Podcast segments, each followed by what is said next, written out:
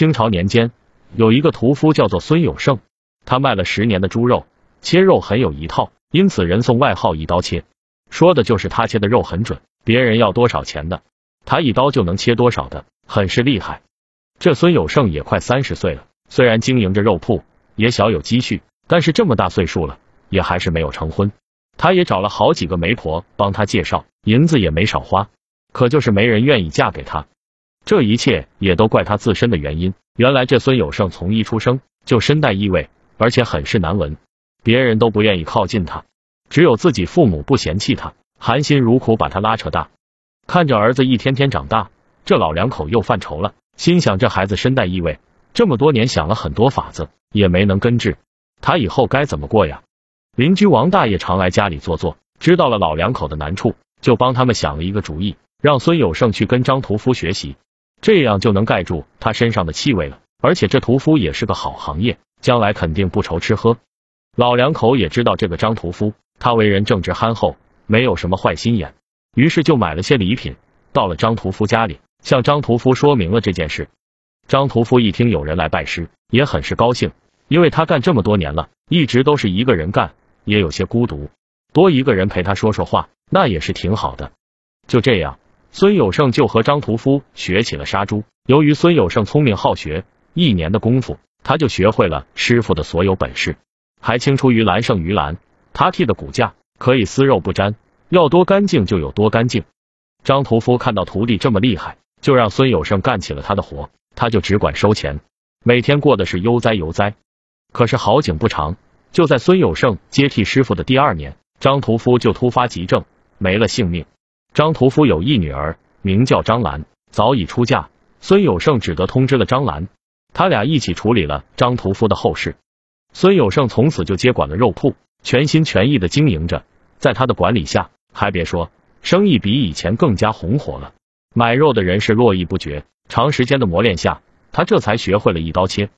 这时候，孙家也算是有些钱财，比普通百姓日子好过多了。人无远虑，必有近忧。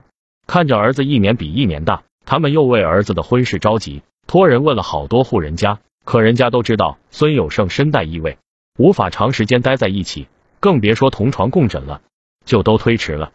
老两口虽然内心焦急，可也知道是急不来的，只得等缘分了。于是老两口就不管他了，每天该吃饭就吃饭，该散步就去散步，日子过得很是惬意。一天，村里来了一个游方郎中，路过孙家，上去讨水喝。孙有胜的父母为人心善，便让他进来喝水。此时又是吃午饭的时候，他们便热情的留郎中在家里吃饭。郎中推辞不过，只得留下吃饭席间。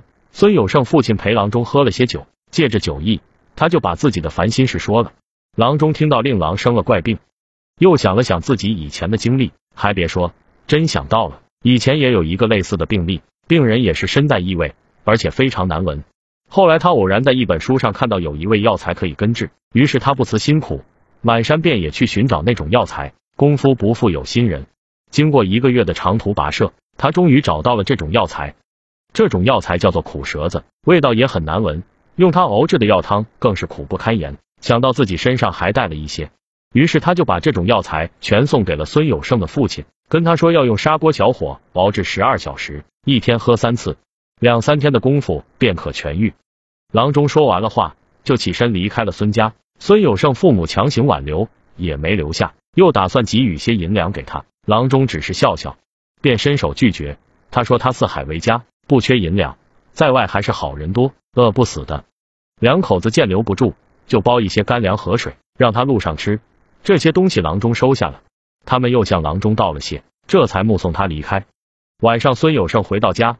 见父母很是高兴，忙问有什么好事。老两口也不说话，就让他先喝药。孙有胜很是听话，一碗药咕咚咕咚喝完了。等他喝完，父母这才告诉他今天发生的事情。孙有胜得知自己的病能治了，异常激动。这些年他可没少受这个病的折磨，也是因为这个病，才导致他多年单身。就这样，孙有胜按照郎中的嘱咐，一天喝三次，喝了三天，这几天的变化也是有的。他也感觉身上的异味在一天一天的变淡了，到了第五天的时候就全好了。他穿上新衣服上街转悠，再没人疏远他了。大家都知道他的病好了，就这样一传十，十传百，全村的人都知道了。这下又媒婆来他家说媒了。由于孙有胜人品十分可靠，家里还些许的宽裕，所以愿意嫁他的姑娘还是很多的。不知不觉他就挑花了眼，最后在父母的帮助下，他娶的姑娘叫做小翠，家里是卖豆腐的，为人也十分善良孝顺。小两口日子过得和和美美。又过一年，小翠生下一对龙凤胎，这下家里更热闹了。